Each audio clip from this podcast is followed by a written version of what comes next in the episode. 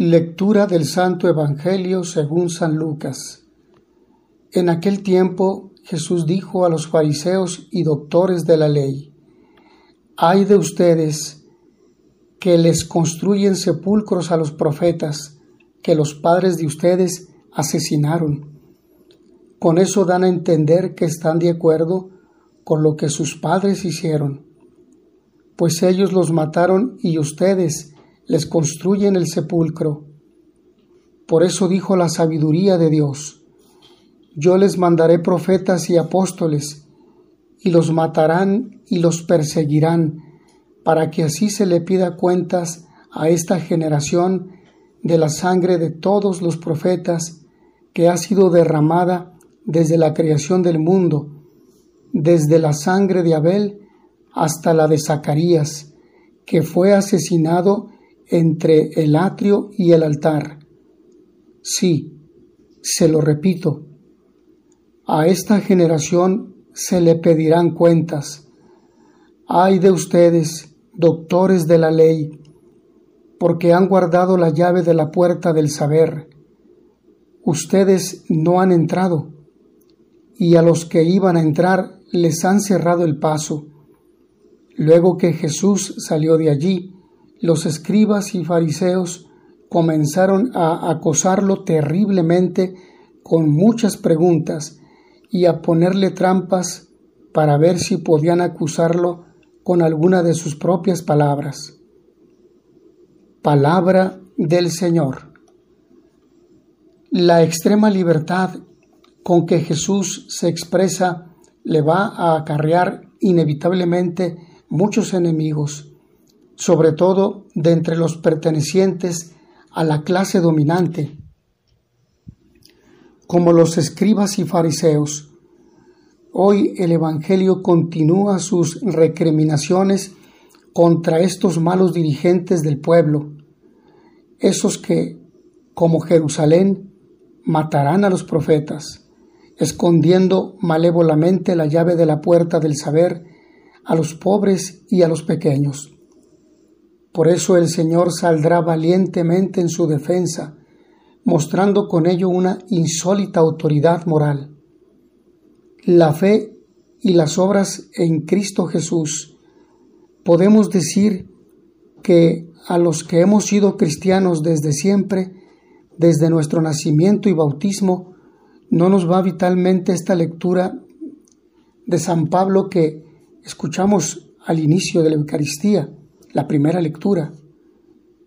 Desde nuestro inicial encuentro con Cristo, sabemos y experimentamos que nuestra salvación nos viene por Él. Nos ha ofrecido su amistad y desde ahí la amistad con Dios su Padre. En la fe en Cristo, en la amistad con Él, descansa todo nuestro edificio, una fe que nos lleva a vivir como Cristo nos ha pedido y ahí están nuestras obras, vivir como Cristo vivió, con sus mismas actitudes. Nunca nos hemos planteado las obras de la ley judía. Pero San Pablo vivió en otros tiempos, en la época de la primitiva comunidad de seguidores de Jesús, en la que algunos provenían del judaísmo, habiendo vivido la ley judía con sus muchos preceptos. San Pablo les recuerda que nuestra justificación, nuestra salvación, nuestro estar a bien con Dios, nos viene de la fe en Cristo, de dejar que Cristo sea el dueño y Señor de nuestro corazón y Él nos empujará a caminar por su mismo camino, a realizar las mismas obras que Él realizó. Lo nuestro no son las obras de la ley judía, es la fe en Cristo, es aceptar gustosos la amistad que Él nos brinda y a vivir consecuentemente con esa amistad en nuestro obrar y vivir. Algunas lamentaciones de Jesús. Sigue Jesús descubriendo la verdad, más bien la mentira de los fariseos y de los juristas, con dos nuevos ayes. Se lamenta Jesús que levanten mausoleos a los profetas cuando fueron sus padres quienes les mataron, aprobando así lo que ellos hicieron. Por desgracia, la muerte de los profetas, de los que hablan en nombre de Dios, por parte del pueblo a quienes se dirigen, es una constante en la historia religiosa que llega a su punto culminante cuando las autoridades judías matan a Jesús, al mismo Hijo de Dios, el que vino a ofrecernos las palabras de Dios sobre cómo vivir nuestra vida humana y alcanzar la salvación.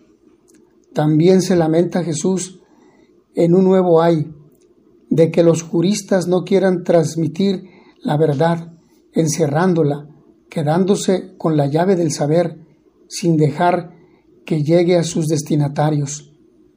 Una advertencia para todos los cristianos, para que todos los predicadores cristianos que hemos de transmitir el Evangelio de Jesús tal como Él nos lo predicó, su verdad, la verdad que salva, libera y da sentido a nuestra vida.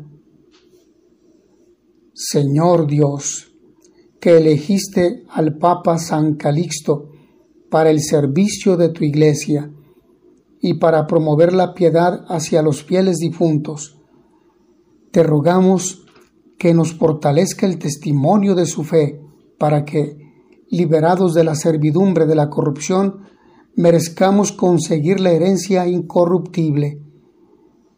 Por Jesucristo nuestro Señor. Amén.